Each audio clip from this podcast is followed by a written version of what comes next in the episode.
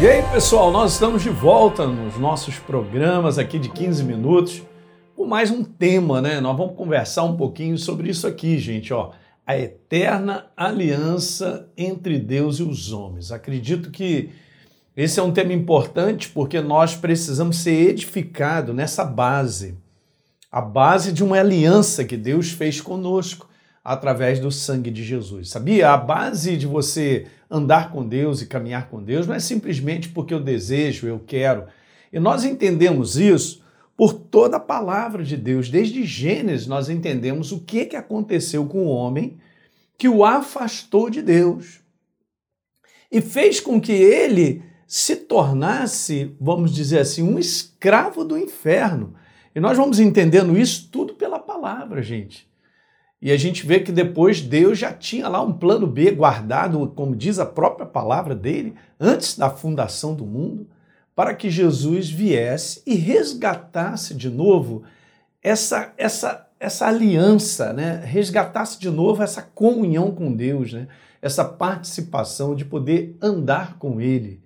Então o homem não anda com Deus simplesmente porque ele quer, ele anda com Deus porque primeiro ele tem que satisfazer a aliança que foi feita, a entregue, da importância da gente entender, nós podemos anunciar isso com Jesus como Senhor e Salvador, mas nós estamos anunciando um Deus que veio a esse mundo nos resgatar de uma natureza que nos atrelava ao inferno, numa condenação eterna ao inferno. E nós não sabíamos disso. Então, quando você se abre para a verdade, se você está assistindo, né, vai assistir essa série, quando você se abre para a verdade, você começa a compreender tudo isso. De que um homem nesse mundo, na cegueira né, desse Deus desse século, como diz o apóstolo Paulo, cegou o entendimento dos homens para que não resplandeça a luz do Evangelho. Qual é a luz do Evangelho? É a proclamação da liberdade através desta aliança, através do sangue de Jesus que veio resgatar a humanidade em definitivo. Existem outras alianças, é, obviamente, que Deus começou a fazer, com a pessoa de Abraão, né, para que um povo viesse sobre a face da terra, para que o descendente desse povo, a pessoa de Jesus, né, ele encarnado como homem, viesse a esse mundo para nos libertar em definitivo. Então, quando você tem essa visão, mais ampla no teu coração de tudo que Deus planejou e ele foi construindo ao longo dos milhares de anos, né? Essa que é a verdade. Após Jesus, nós já estamos com quase dois mil anos, gente. Então é muito legal a gente conversar sobre isso e entender sobre o momento em que nós vivemos. Se você é um cristão, você é uma nova criatura, se você entregou tua vida para Jesus, você assiste esses programas, ou você que tem assistido para compreender mais, né, para entender essa obra, eu quero te falar que isso aqui é a base de nós caminharmos com Deus, ok? A nosso caminhar com Deus hoje, na liberdade que nós temos, eu até quero ler uma passagem que eu não coloquei aqui. Esse é o nosso primeiro vídeo, eu quero só explicar para você algumas coisas, mas aqui, se você tem a oportunidade aí, tá tranquilo, se você está em casa assistindo esse nosso programa, pega aí a tua Bíblia, né? Vamos dar uma lida junto em Romanos capítulo 5. Romanos capítulo 5. Está escrito aqui assim: justificados. Que legal, hein? Pois mediante a fé, a fé em Jesus, óbvio, nós temos hoje paz com Deus por meio do nosso Senhor Jesus Cristo.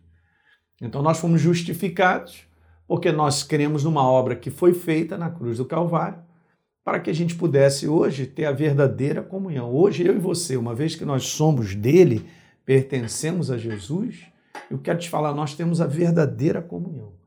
Né? Essa porta está aberta de caminharmos, de vivermos para Deus e vivermos com Ele, como era desde o início. Né? Adão e Eva viviam numa, numa dimensão, gente, de vida, de comunhão, uma coisa fantástica.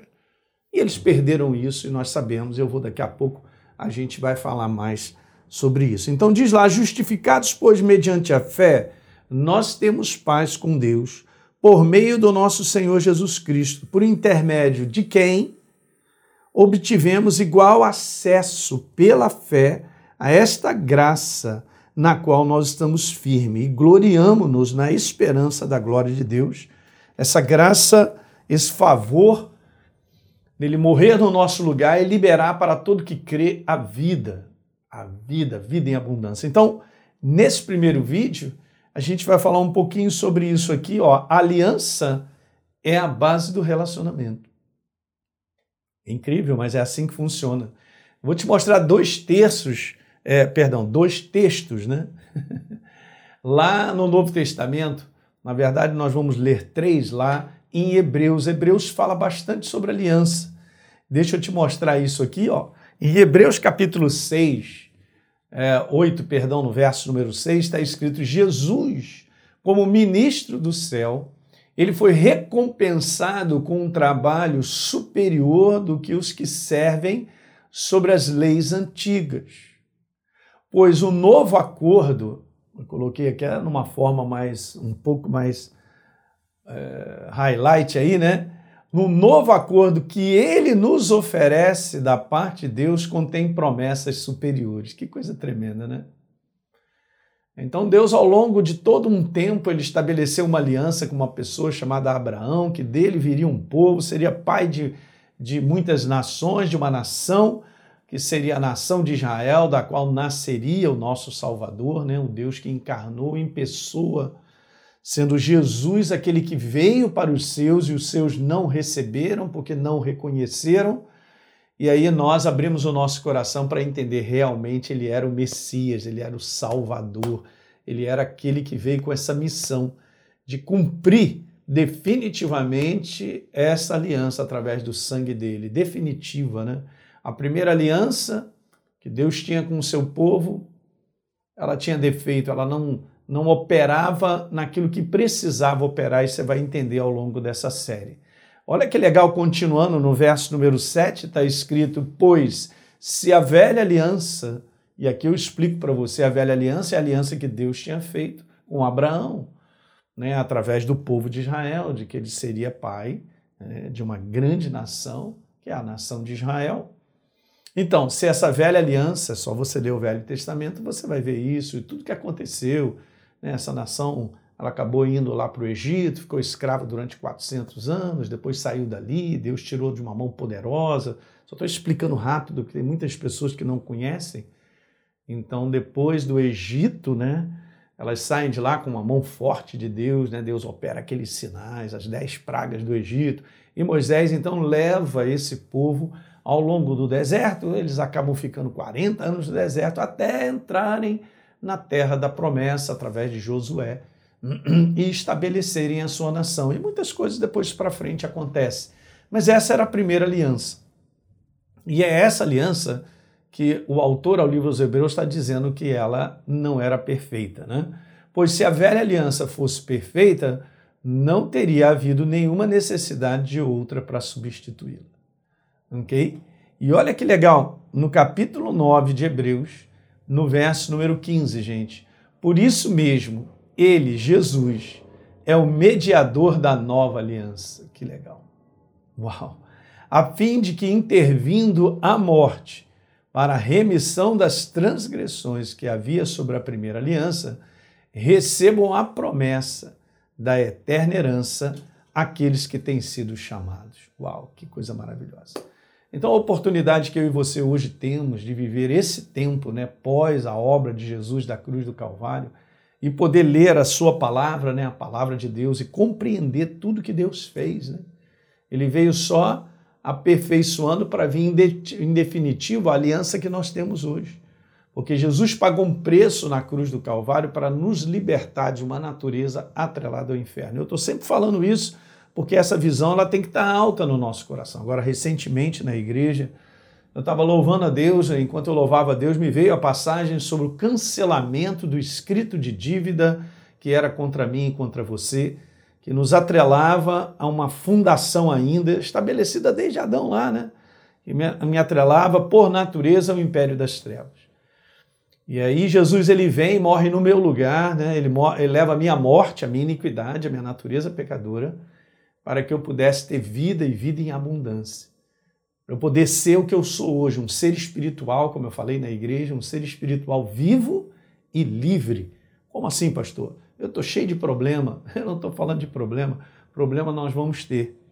E vários problemas podem até querer te dar um rótulo de que você é uma pessoa presa ou escrava. Você não é, eu quero te falar, você pode enfrentar o problema que for. Se você é uma nova criatura, você é um ser espiritual livre.